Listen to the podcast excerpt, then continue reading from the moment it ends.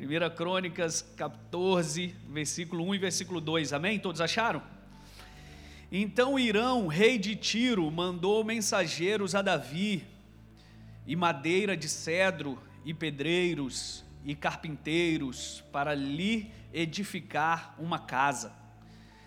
Versículo 2: E entendeu Davi que o Senhor o tinha confirmado rei sobre Israel porque o seu reino se tinha muito exaltado por amor do seu povo Israel. Feche seus olhos. Pai, obrigado por essa palavra. Obrigado porque o Senhor hoje nos presenteou com essa mesa. Obrigado porque estamos aqui, é porque o Senhor nos amou primeiro. E se o Senhor nos amou primeiro, é porque o Senhor viu algo de bom em nós. E se o Senhor viu algo de bom em nós, nós queremos essa parte. Nós queremos o nosso melhor. Nós queremos aquilo que o Senhor separou desde a fundação dos séculos para que nós pudéssemos viver. E hoje, Senhor, eu já quero liberar uma palavra profética nessa noite, que a mente da realeza se abra sobre os teus filhos e eles possam ver o futuro e que é muito melhor do que eles estão vivendo hoje. No nome santo de Jesus, amém e amém. Você pode tomar o seu assento. Glória a Deus. Quantos estão felizes aqui por estar aqui nessa noite? Se eu pudesse dar um nome a essa mensagem, eu diria que seria isso, a mentalidade da realeza. Esse texto fala sobre Davi, fala sobre a aliança de Irão com Davi. E é interessante porque Davi é um homem segundo o coração de Deus. Davi é um homem segundo o coração de Deus. E por que que Davi é um homem segundo o coração de Deus? E aí o nosso querido Reinaldo, ele subiu aqui falando: o que, que você tem feito para chamar a atenção de Deus? O que você tem feito para que Deus note a sua vida e que de fato você seja essa melhor versão? E Davi foi esse cara. Davi foi alguém que chamou a atenção dos céus. Davi foi alguém que movia-se na terra e os céus favoreciam os seus passos. E eu falo assim: eu quero ser como Davi. Eu quero também ter a confirmação daquilo que eu estou fazendo, das obras das minhas mãos, como diz a tua palavra. Eu quero a tua confirmação sobre a minha vida. Mas então o que me chama a atenção na vida de Davi é que Davi era um homem segundo as paixões é, humanas, como eu e como você. Davi era alguém que era como nós, ele errava como nós, ele fazia as coisas de impulso, talvez igual nós fazemos, mas ele era alguém que atraiu os céus. Davi foi chamado segundo o coração de Deus, por quê? Porque Davi trafegava como se fosse o próprio Deus na terra. Antes de haver a graça, Davi já era o próprio agraciado por Deus. Antes de que Jesus pudesse confirmar esse ministério terreno a todos os homens, Davi já era alguém que trafegava pela graça. E o que me chama a atenção então na vida de Davi, é porque ele carregava uma mentalidade de rei, e nós vamos ver isso aqui hoje, porque nós precisamos entender quão poderoso nós somos, quão poderoso nós somos. Você tem tudo o que você precisa para você conquistar, para você dominar, mas para isso nós precisamos nos enxergar como Deus nos vê. Se hoje você acreditasse que era um cachorro, talvez você morderia alguém. Se hoje você acreditasse que você é, é, era um animal feroz, você faria isso. Por quê? Porque a natureza sua revela as tuas ações. A tua natureza revela as tuas ações. E é por isso que nós precisamos nos enxergar como Deus nos vê, porque todos os momentos que eu me enxergo como Deus me vê, eu consigo expressar a natureza da Sua glória eu consigo expressar a imagem e semelhança do próprio Deus. Você já se perguntou por que, que Moisés ele teve que ser criado no palácio para ele se tornar um libertador? Por que, que Moisés foi criado no palácio? Por que, que Moisés teve que aprender as coisas do rei? Por que, que Moisés teve que aprender a etiqueta do palácio? Por que, que Moisés teve que falar a linguagem dos príncipes? Por que, que Moisés teve que se assentar em cadeiras de autoridade? Porque a missão dele era simplesmente libertar o povo. Mas entenda algo nessa noite: enquanto você não libertar o escravo interno, você não libera os escravos externos. Enquanto você não liberta a sua mente, você não liberta o seu corpo. Enquanto você não liberta aquilo que está dentro de você, você não consegue libertar aquilo que está fora de você. Por isso que Jesus lá na frente vai dizer: se os teus olhos forem bons, se os teus olhos forem bons. Ele não está falando se o tempo for favorável, se você tiver condições financeiras, se você for bem casado, se você for bom filho, se você for bom marido, não, ele está falando se dentro de você for bom, todo o teu corpo será luz todo o teu corpo será luz. Porque a libertação interna é o que me proporciona viver algo maravilhoso externamente. Só é preso aquele que é internamente um prisioneiro. Por isso eu designei para que vocês preguem o ano aceitável do Senhor, para que vocês libertem os cativos dos seus cativeiros, os prisioneiros das suas prisões por que, que Jesus ou Deus fez isso comigo e com você? Por que, que Ele nos deu esse nobre chamado de libertar os prisioneiros? Porque Ele entende que muitas pessoas estão vivendo limitadas, uma vida que Ele empoderou para ser ilimitada.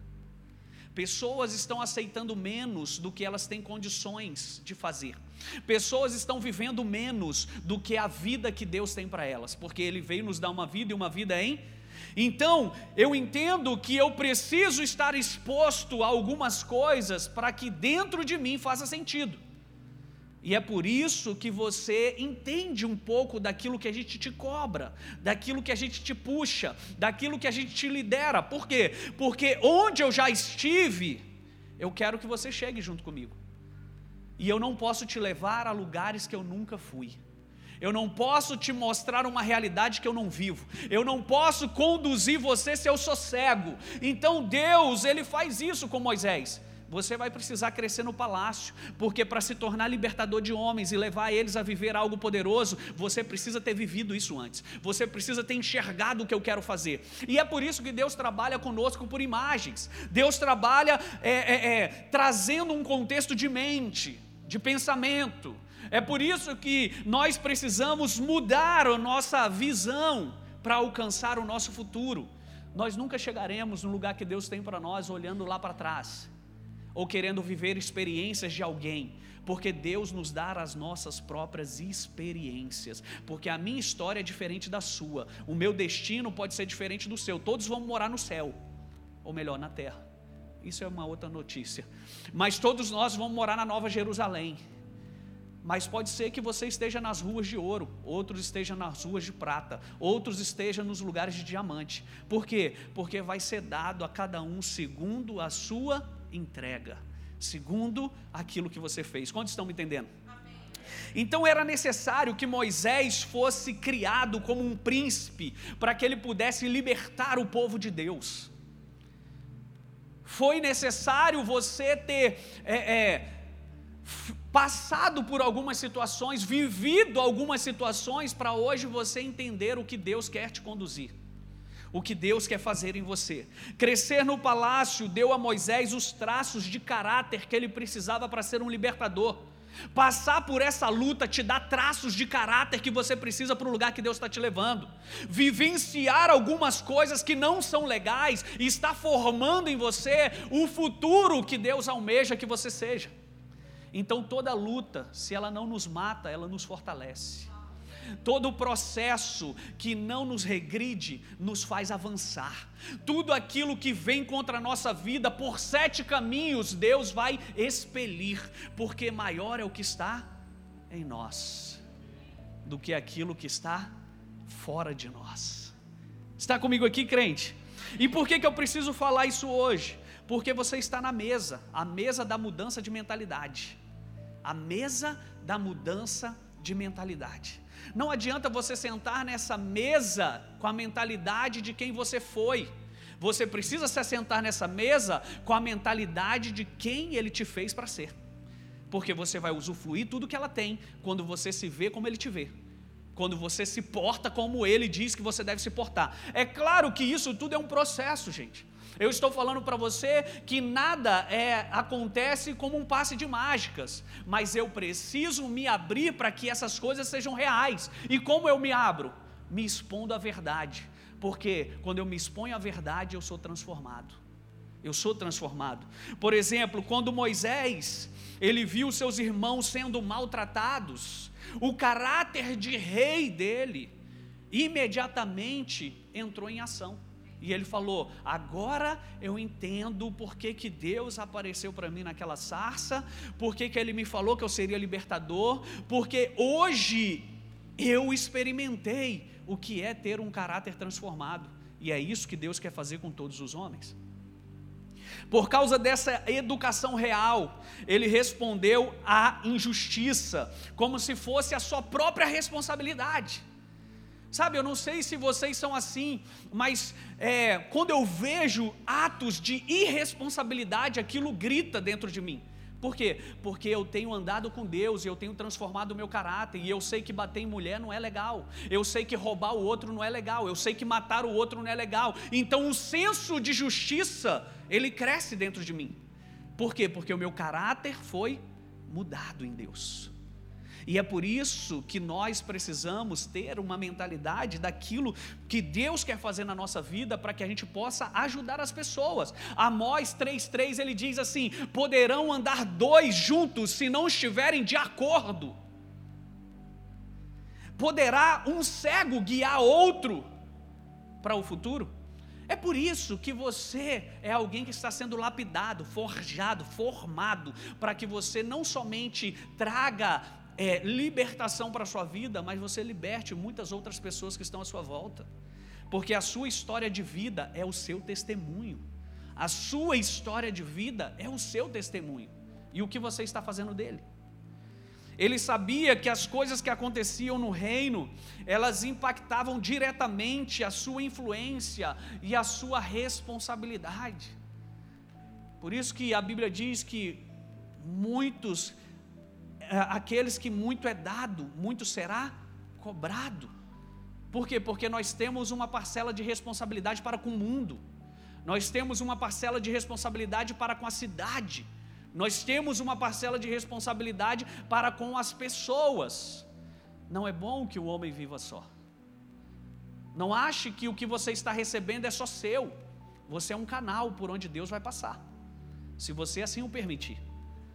Não ache que a sua grande fortuna que você está acumulando na terra, ela não tem encargos espirituais sobre ela. E quais são os encargos de Deus me enriquecer?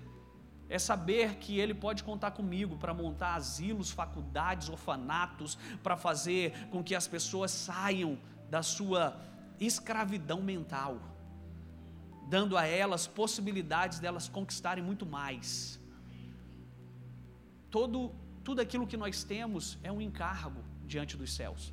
Então, se você sabe muito, você está cheio de encargos sobre você para derramar muito, para ensinar muito, para fazer muito mais do que você tem feito. Maldito é aquele que passa a sua vida inteira colhendo diplomas para levar para o caixão, sem deixar nenhum sucesso ou sucessão. O legado é aquilo que você faz para pessoas que você nem conhece. Hoje nós podemos estar aqui nessa rua porque meu tataravô, ele brigou para que tivesse asfalto e hoje isso beneficia a todos. Isso é o que Deus está nos chamando a fazer. Aquilo que começa em você, mas nunca termina na sua geração. Legado.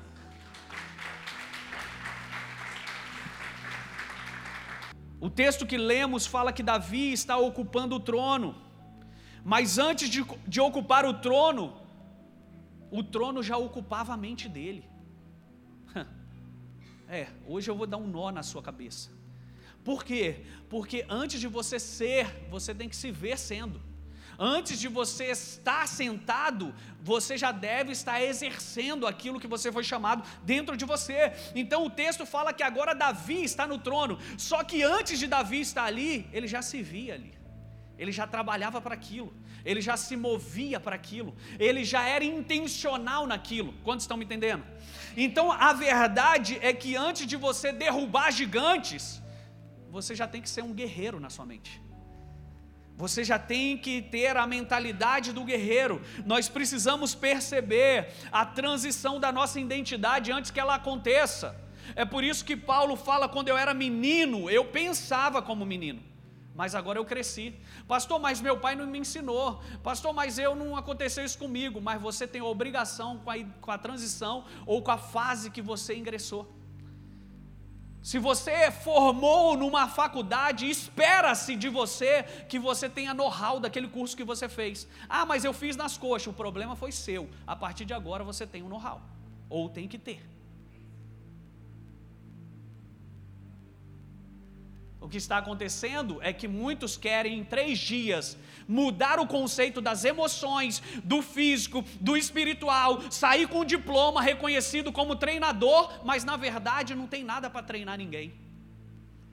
Só querem sentar e compartilhar as suas mazelas e falar arrasta para cima, o próximo curso está aberto. Outro dia uma pessoa falou, pastor, eu quero ser igual o senhor, pregar igual o senhor. Eu falei, eu estou pregando há 11 anos e não sou ainda o que eu fui chamado para ser. Mas você quer em um dia pregar como eu prego?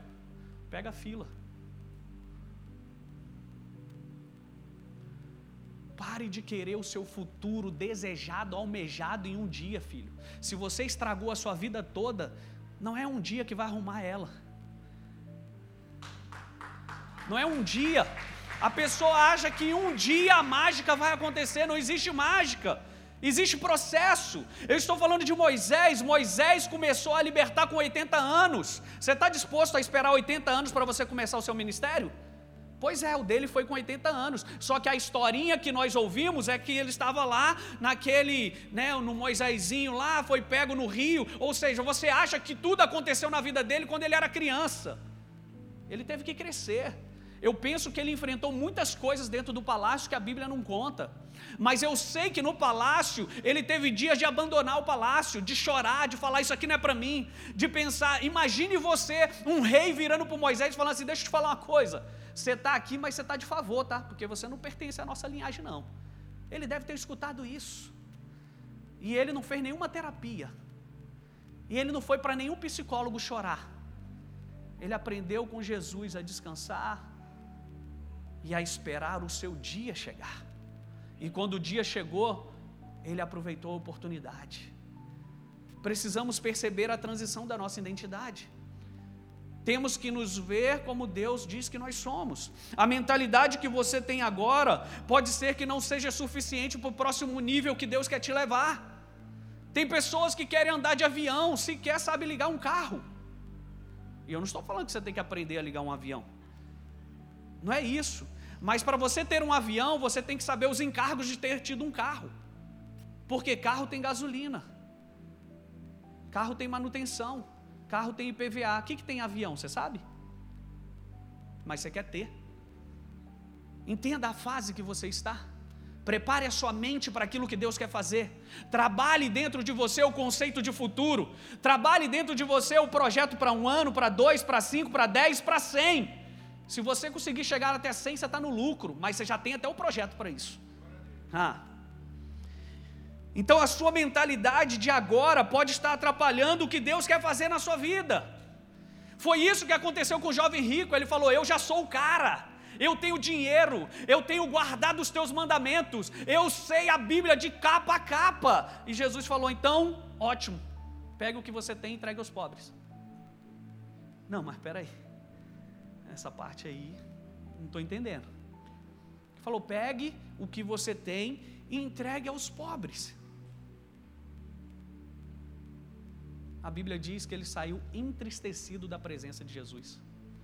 Tem pessoas saindo entristecidas da igreja porque recebeu uma mensagem que confronta, que fala a verdade, mas que não afaga o seu ego. Deixa eu te falar uma coisa: você vai crescer quando você ouvir verdades que você nunca ouviu. Você vai crescer quando você se abrir para fazer coisas que você nunca fez. Isso não é novidade. Mas você precisa querer experimentar esse algo novo. Se eu vier aqui todo domingo e ficar massageando o seu ego, falando o quanto que você é top, o quanto que você é bem sucedido, mesmo você estando na lama, o quanto que Jesus tem coisa para te entregar, o quanto que Ele quer te curar, mas não te levar à cura, eu não estou pregando o Evangelho, estou pregando uma mensagem emocional para te animar. E não é isso que é o Evangelho. O Evangelho é mudança de pensamento, mudança de mentalidade. Quantos estão comigo? E pode ser por isso que as coisas ainda não aconteceram em sua vida. Por quê? Porque eu estou fazendo as coisas de maneira mecânica. Você pense, se Deus fizesse com você, trabalhasse da maneira que você trabalha para Ele, será que você ia gostar? Hum, queria que Deus me abençoasse. Cara, eu não estou te vendo mais na igreja, é, estou sem tempo. Estou sem tempo para nada. É, Ele também deve estar falando para você, ó, oh, estou sem tempo de te abençoar agora. Filho. Já pensou se Deus nos tratasse como a gente trata Ele? Já pensou se Deus fosse como nós estamos sendo para Ele? Não podemos acessar o novo com uma mentalidade antiga, queridos. Não podemos. Aliás, até Deus quer fazer, mas a sua mente te atrapalha. O que, que eu quero dizer para você? Você não vai usufruir do palácio enquanto você tiver com a mentalidade do Egito. Tem pessoas que estão morando numa casa que é uma mansão, mas você entra na casa, ela está vazia. Agora o quarto, ele está completo. Por que não, pastor? É que eu estava acostumado a morar em 40 metros quadrados só, então é só isso aqui. Se eu estou falando de coisas naturais, será que o seu espiritual não está assim hoje? Eu conheço Jesus e ele só vai fazer assim. Se não for assim, ele não vai fazer. E ele está falando, eu até quero fazer, mas você mesmo não deixa eu fazer. Então você precisa se abrir para o novo. Os que se recusam a mudar a sua maneira de pensar dificilmente alcançarão sucesso. Dificilmente alcançarão sucesso. Sabe por quê? Porque é uma transição. Eu era menino, me tornei adolescente, me tornei jovem, me tornei adulto, me tornei pai, me tornei marido, me torno não sei o quê, e daqui a pouco me torno melhor idade. Tudo é um processo. E se eu estiver aberto a cada fase dessa da minha vida, eu vou usufruir de cada fase que eu estou vivendo. Devemos ser intencionais em encarar as nossas transições de fase. A mentalidade da estação passada não é suficiente para essa nova. Não é suficiente. Não tem como, queridos, nós sermos a igreja de 1904, após uma, um avivamento na rua Azusa. Não tem como mais nós sermos aquela igreja. Não tem. Por que, que não tem? Porque tudo se atualizou, eis que tudo se fez novo. E eu preciso também me tornar novo. Por que, que você gosta do seu iPhone 14 e os 16.6? Por quê? Por que, que você não fica lá naquele Nokiazinho lá do passado? Ou no Motorola que você abria e você fala, ouvia que a tua esposa falava lá numa coisa, porque era tão grande que dava para duas pessoas juntos. Por quê? Porque eu quero as coisas que são boas para mim. Mas e o teu espiritual? Você quer continuar lá com a mentalidade do passado?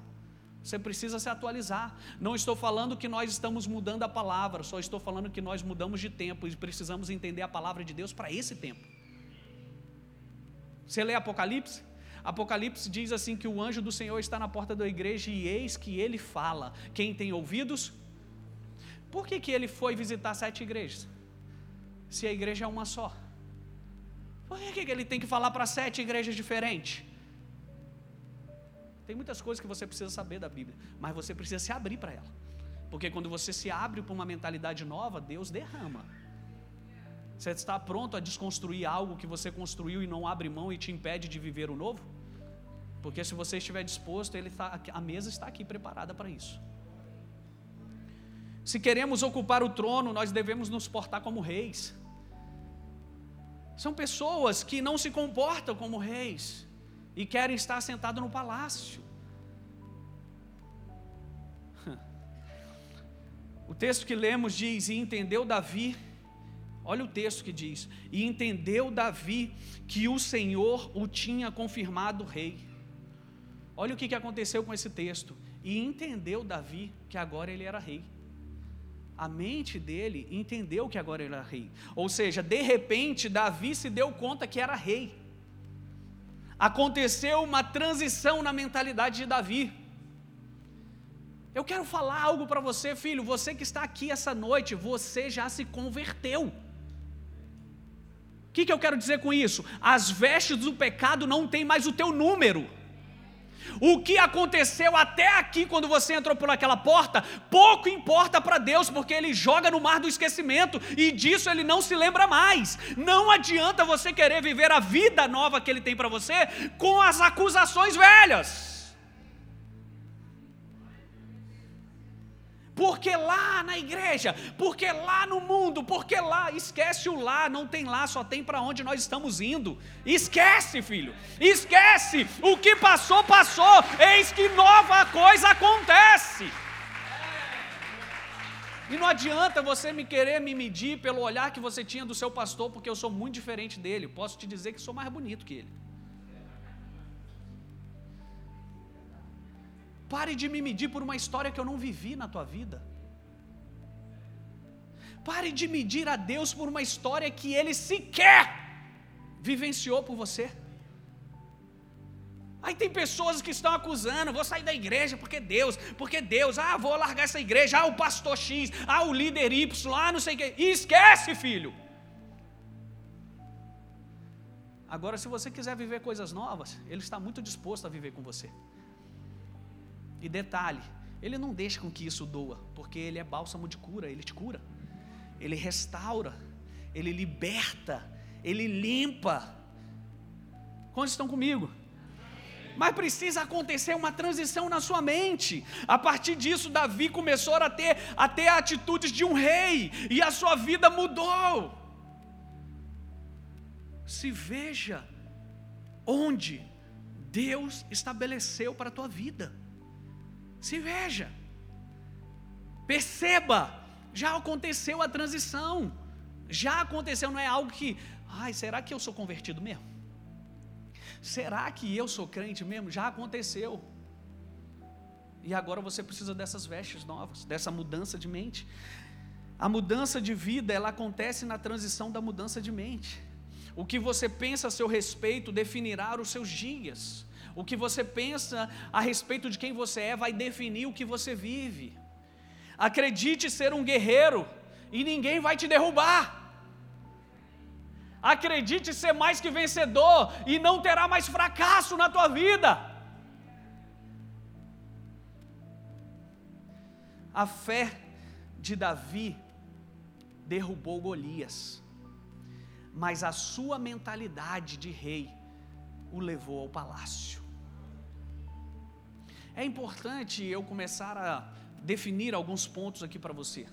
Por quê? Porque você pode ter fé para ser curado hoje, mas você precisa de uma mudança de mente para ver a sua vida curada para sempre. Você pode ter a fé para ver a provisão de Deus chegando hoje sobre você, e Ele vai fazer isso. Mas você precisa de uma mudança de mente para ver que a sua vida é próspera.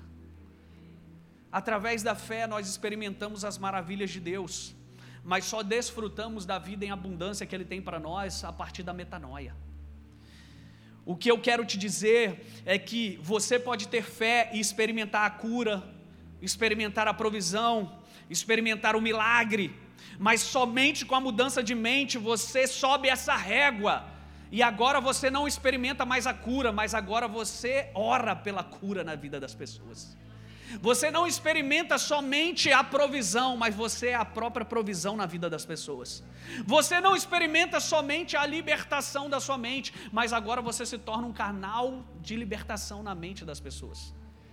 Jesus mostrou aos seus discípulos que se eles tivessem fé do tamanho de um grão de mostarda, ele realizaria, eles realizariam grandes feitos, dizendo a um monte para se erguer e jogar no mar e ser lançado ao mar.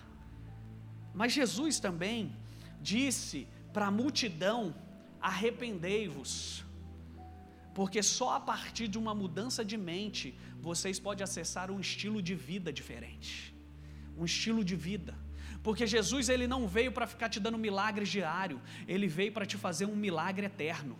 Jesus ele não, acho que você não entendeu o que eu quis dizer. Jesus ele não veio para te dar em conta gotas. Vou fazer uma campanha aqui e aí a minha vida vai ser transformada até a próxima campanha. Não. Jesus ele veio para te dar uma vida em abundância que abrange todas as áreas, eternamente, porque a partir de você fluirá rios de água viva. A cura que brota em mim vai alcançar vidas de pessoas. A provisão que Ele está te colocando vai alcançar outras pessoas. Deus não vai fazer simplesmente uma coisa pontual sobre você, porque isso Ele já fez quando Ele morreu naquela cruz.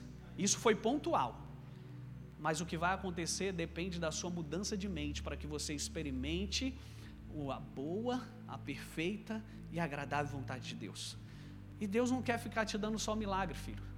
Deus quer te dar uma vida transformada. Quantos estão me entendendo?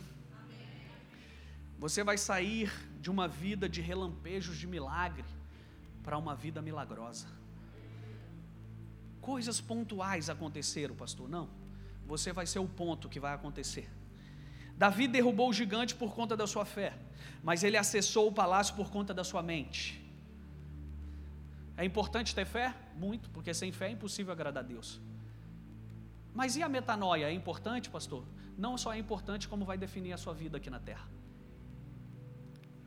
A fé é a moeda que move os céus.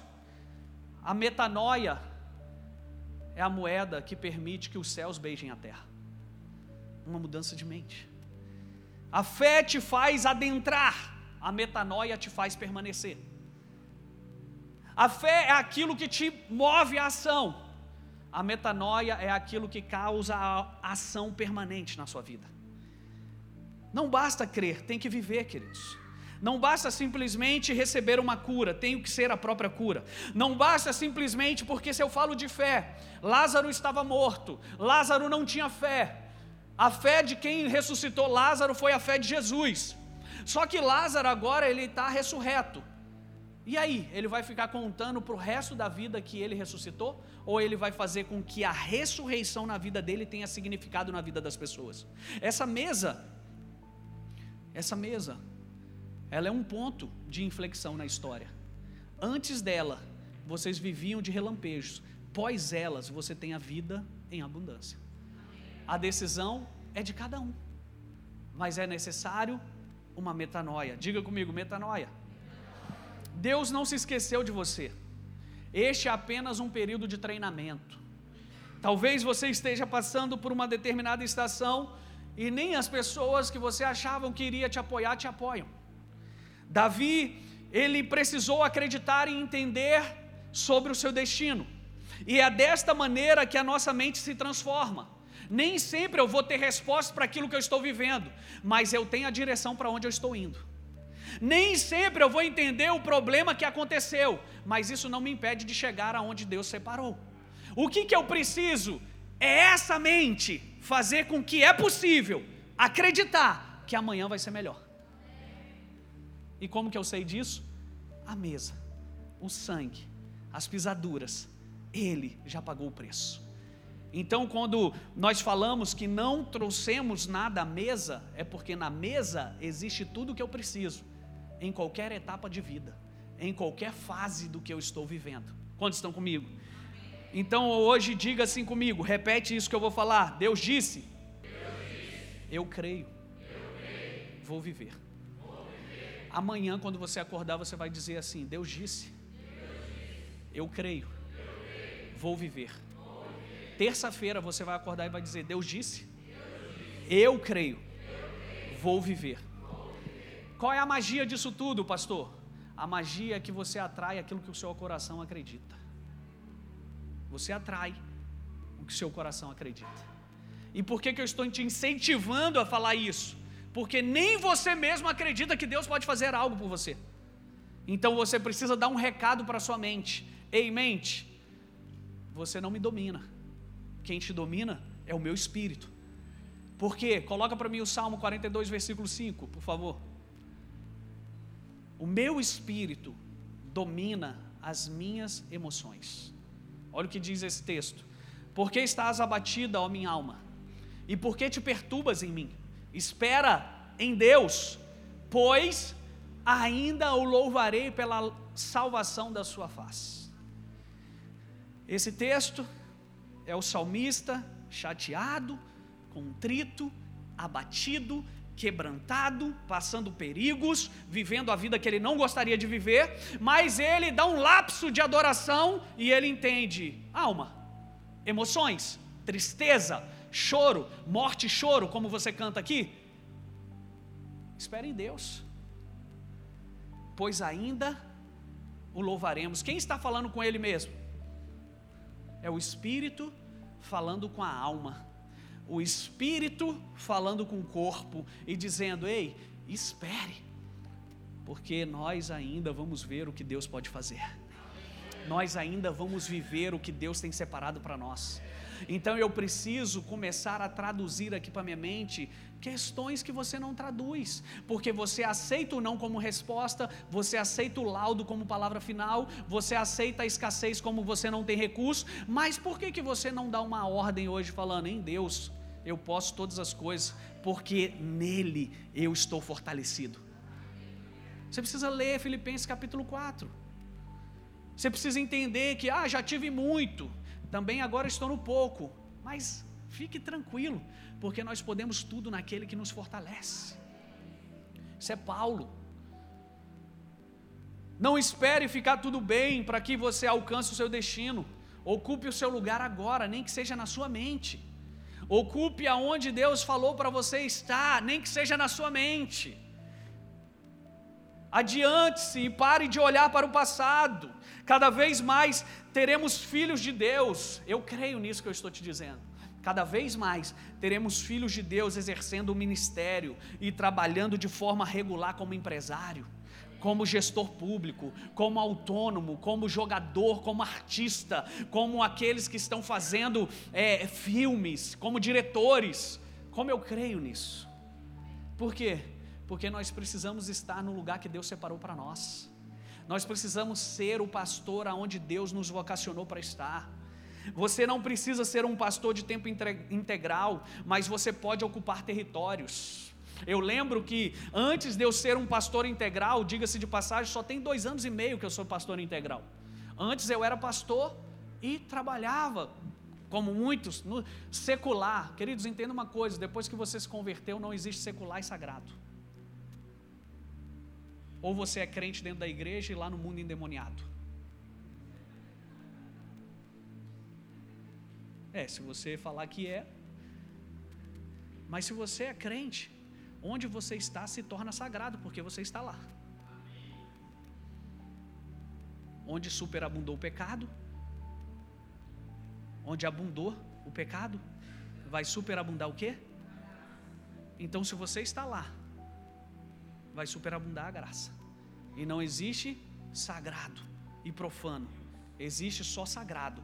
Porque quando você foi consagrado nesse altar ou em qualquer outro altar de outra igreja, você foi oferecido para Deus.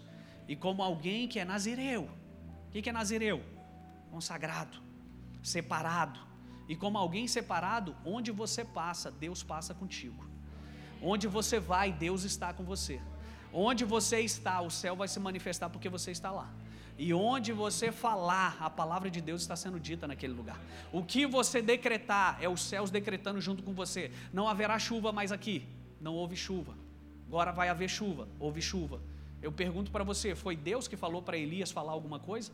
Ou foi Elias abusado, ousado, que falou o que ele queria falar? Esse é o Deus que nós servimos. Você precisa transicionar da mente religiosa para a mente graciosa. E a mente graciosa diz: agora o que você falar, Deus vai assinar embaixo. Amém. Cumpra-se. Transicione a sua mente para você entender que Deus quer que você viva coisas novas. E você não precisa ser esse pastor em tempo integral, como eu estava dizendo. Mas eu era pastor aonde eu estava.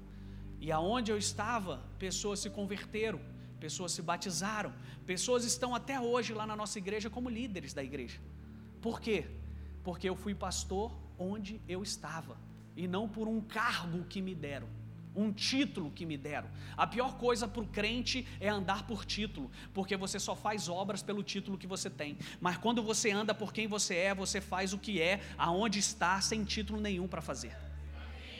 E a graça é você fazer o que foi chamado para fazer sem ter título para fazer.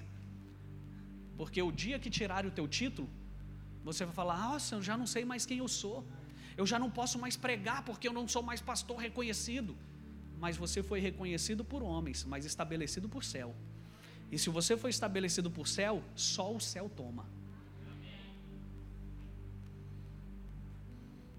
O favor de Deus está sobre o seu propósito. Vou repetir. O favor de Deus está sobre o propósito que Ele te deu. Não tenho favor se eu quiser ser uma pessoa que eu não fui chamado para ser. Posso me dar bem pelo meu intelecto, posso me dar bem por minhas condições financeiras. Por quê? Porque o sol nasceu para todo mundo, sim ou não? Para os justos e para os injustos. E eu posso ter sucesso em algo que eu queira fazer. Eu quero fazer isso aqui. Beleza, vou ter sucesso. Por quê? Porque eu estou empenhando a minha força em fazer aquilo ali. Mas eu posso só ter favor aonde Deus me estabelece. Eu falei que eu ia dar um nó na sua mente. Todo mundo que planta, colhe, sim ou não? Todo mundo que planta, colhe, sim ou não? Tem trabalho para todo mundo? Sim ou não? Sim, tem trabalho para todo mundo. E todo mundo que planta, colhe. Tem gente ficando rico sem ser de Deus, sim ou não? Sim. Deus não falou que só filhos dele que ia ser rico. Mas só filhos dele terão favor. E aí Malaquias diz assim: vocês verão então a diferença de quem serve, quem é filho, e quem não serve. Essa é a diferença. O favor te alcança no seu propósito. E quando o favor te alcança, as bênçãos te seguem. Quando o favor te alcança, as bênçãos te seguem. Marcos 16 diz o quê? Vão por todo mundo, impõe a mão sobre os enfermos, cure os enfermos. Batize os nome do Pai, do Filho e do Espírito Santo, expulse os demônios, e aqueles que creem serão alcançados por essas obras. O favor de Deus na sua vida traz as bênçãos sobre você. Pare de prestar atenção no pequeno. Deus tem um cenário muito maior para você. Deus tem um cenário muito maior. Deus tem um cenário muito maior. E por que, que eu falo isso? Porque você se acostumou a ver coisas que você consegue fazer. Mas hoje eu quero transicionar a sua mente para ver coisas que somente Deus pode fazer. E Ele vai fazer muito mais. Teu Pai Celestial é maior. E Ele está no comando de todas as coisas, amém? Lembra quando Davi levou pão ao campo de batalha? Ele deixou o seu rebanho aos cuidados de outro pastor? Lembra disso? Ele estava transicionando de estação. Davi estava a comando do seu pai, falando: Davi, vai para lá. Leva comida para os teus irmãos, eles estão lá no campo de batalha. Davi disse: Eu estou preparado, eu tenho zelo. Ele pergunta, quando ele chega lá no campo de batalha, ele pergunta o quê? O que, que vão dar a pessoa que matar esse filisteu aí? E aí o pessoal começa a falar: ah, vai ter janta, vai casar com a filha do rei, não vai pagar impostos. Davi falou: Eu quero isso aí. Nessa hora, a mente dele transiciona de cuidador de ovelhas para guerreiro.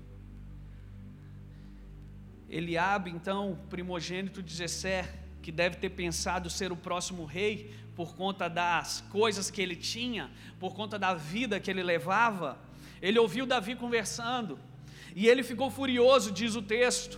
Por que, que você veio aqui? Com quem você deixou as suas poucas ovelhas? Sei que você é dissimulado. Ele estava tentando desvalorizar, desqualificar da sua posição.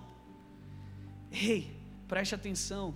O diabo tentará te convencer de indignidade quando você estiver chegando à sua próxima estação.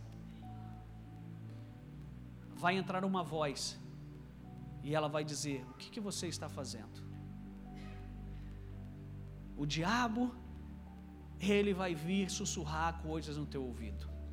Mas Davi já era o escolhido de Deus para ocupar o trono.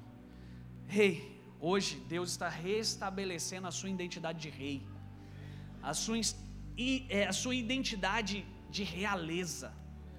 O maior medo do inimigo é que você descubra quem você é. Quando você descobre quem você é, ele perde o emprego. Porque ele já não mais ganha uma luta contra aqueles que sabem quem são. Sabe por que, que você ainda tem medo do inimigo? Porque você tem medo de descobrir quem você é. Ou porque você sequer sabe quem você é. E aí você tem medo do inimigo. Quando as pessoas falam, pastor, o inimigo está furioso. Pastor, luta em cima de luta. Até aí não há novidade nenhuma. A novidade está em você saber quem você é em Deus. E aí, quando você sabe quem você é em Deus, você seleciona as batalhas que você vai lutar. Essa é uma batalha que não é minha. Essa aqui também não é minha. Então, deixa ele ficar furioso. Quantos estão me entendendo? As maiores batalhas que travamos é sobre a nossa identidade. É sobre a nossa identidade. É por isso que o inimigo ele bate pesado em gênero, ele bate pesado em família, ele bate pesado em paternidade. Por quê? Porque são os pilares que definem a sua identidade. Ninguém precisava mais saber que um menino nasceu menino, porque ele, o corpo dele, falava que ele era um menino. Hoje estão querendo transformar um menino em menina, porque ele pode escolher quem ele é, mas quem é ele para definir um mundo que ele sequer chegou? Quem é você no jogo de bicho para chegar nesse mundo e falar, eu sou isso?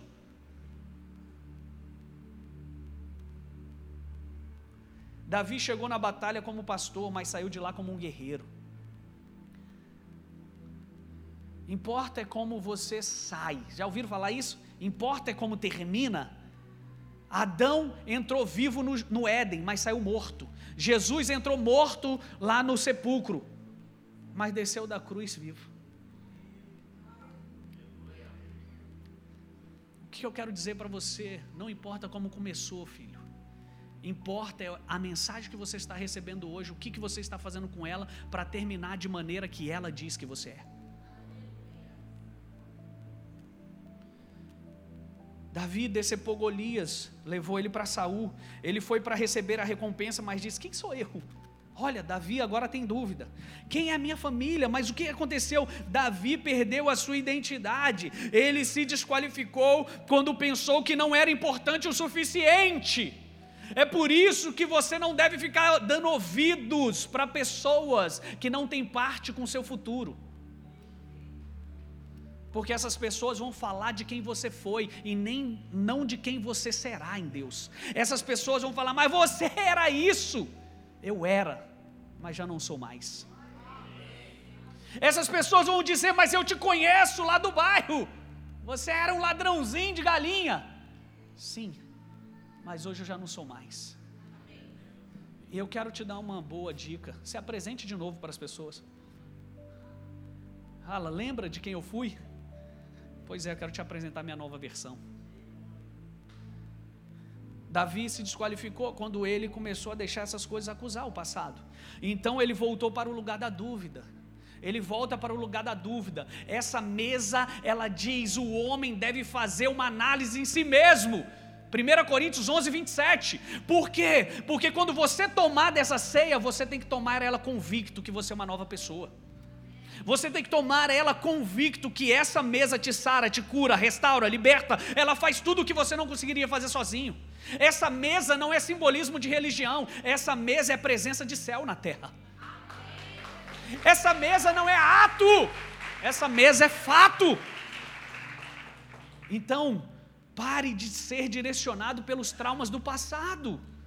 Pare de direcionar a sua vida pelo que te aconteceu, porque a máxima que você vai conseguir é que aconteça de novo. Não vou abrir empresa, por quê? Porque a pandemia quebrou quando eu tinha empresa. Então não vou abrir mais porque eu tenho medo de quebrar novamente. O que, que você está fazendo? Colocando o seu futuro no fracasso do passado, no seu presente, e você não vai construir nada, filho. Nada. Por quê? Porque Deus não quer que você construa? Não, porque você mesmo destruiu com a sua mente, que você não é capaz, que você, que Deus não vai fazer algo novo, que você foi ungido para esse negócio, para fazer essa coisa acontecer, que você tem história de sucesso. Se você tiver que gastar a sua energia pensando nas coisas do passado, pense em qual foi a sua última vitória em Deus, seu último testemunho em Deus, e isso vai te dar poder para você seguir. Quantos estão me entendendo? Se você não acreditar em quem você é, quem vai acreditar por você? Quem? O sentimento de desvalorização que Davi carregava permitiu a manipulação de Saul, porque a manipulação ela vai ocorrer quando nós não temos a nossa identidade firmada. Sabe quando Jezabel cresce? Quando você não sabe quem você é. Jezabel não é uma mulher, tá? Você estava aqui na última mensagem que eu preguei? Jezabel é um espírito espírito de manipulação e de medo. Então Jezabel, ele não te manipula quando você sabe quem você é. Ah, você não vai conseguir fazer isso. Beleza, essa é a tua opinião. Fica assistindo de camarote. Porque você sabe quem você é. Você tem a sua identidade formada, estabelecida. Chegou a hora de você buscar aquilo que Deus disse que você poderia ter. Chegou a hora. Então caminhe com a mentalidade da sua nova fase. Caminhe com a mentalidade da sua nova fase. Eu quero te dar uma dica, você que está chegando nessa igreja. Se permita acessar as coisas novas que Deus está falando agora para você. Eu sei a história que você já teve com alguns que eu já sentei em gabinete, eu sei da sua história. Mas a sua história, ela não terá valia, ou ela não será influência, ou ela não vai trazer algo de novo para você, se você não respeitar o processo de hoje. E respeitar o processo de hoje é se abrir para coisas novas. E tudo bem se você já sabe a teologia de coi salteado. Eu também sei e não vivo por ela. Fique de pé nessa noite.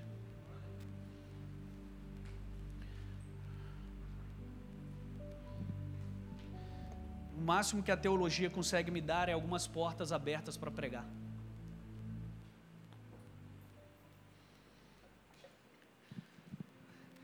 Mas quando eu abro a boca para pregar, quem prega não é a teologia, é o Espírito. E você precisa de formações, porque formações são capital social, mas você precisa do Espírito para permanecer falando coisas novas. Quantos estão comigo aqui? Diga amém. amém. Então essa mesa ela simboliza a mudança de mentalidade. Essa mesa ela simboliza que algo novo aconteceu. Essa mesa te apresenta o futuro. Essa mesa, que é a mesma mesa do Salmo 23, que diz que eu vou preparar uma mesa diante dos teus inimigos. Essa mesa é a mesma mesa. Mas qual é a diferença da mesa? A diferença da mesa não é o que tem nela, é como você sai dela. É, após a mesa, o que, que acontece na sua vida? Na vida daqueles discípulos que caminhavam no caminho de Emaús, a mesa na vida deles significou o quê? Os olhos foram abertos. Eles tiveram percepções espirituais que eles não estavam tendo. E é isso que eu quero profetizar na sua vida hoje: percepção espiritual que você não via. Saber que a luta que você possa estar atravessando é uma luta de conquista de território, uma luta que diz para você que você está avançando e que não está regredindo, uma briga que está acontecendo no mundo espiritual em favor de você, que anjos travando com demônios em seu favor, é para significar e dizer a você que você está indo para um lugar novo. E eu preciso estar com meus olhos abertos espirituais para isso. Eu preciso entender o que anda acontecendo na minha trajetória. Esse texto diz: Davi percebeu que ele era rei. Eu quero te dizer hoje: perceba que você é filho de Deus. Perceba que você é filho de Deus e que o pouco não te serve e que o bastante nunca é suficiente para a tua vida. Perceba que você é filho de Deus e que tem ambientes que não mais te cabem e que tem lugares que te esperam. Perceba que você é filho de Deus e que tem pessoas que não deve mais te influenciar, como elas têm te influenciado. Perceba que tem músicas que você não deve mais ouvir. Por quê? Porque elas são ruins? Não, tem música até péssima. Estou brincando. Músicas boas. Mas que ela não te cabe mais, porque agora você é rei. Você quer ir para um lugar novo? Você precisa de novas atitudes. Você quer viver o novo de Deus? Você precisa de uma nova versão de você mesmo. Você quer experimentar a mudança lá na tua casa? Permita que Deus entre e mude então. Abra mão do seu orgulho, abra mão do seu ego, abra mão da sua intelectualidade. Sabe por quê? Porque nem nos nossos maiores intelectos nós conseguiríamos definir quem é Deus, o que Ele pode fazer e o que Ele irá fazer. Os nossos diplomas perto dele não servem para nada. Nos qualifica na terra, mas nos rejeita no céu, talvez. Quantos já viram o filme Em Defesa de Cristo? Filme bom, te recomendo assistir. Talvez os seus diplomas estão te afastando dele.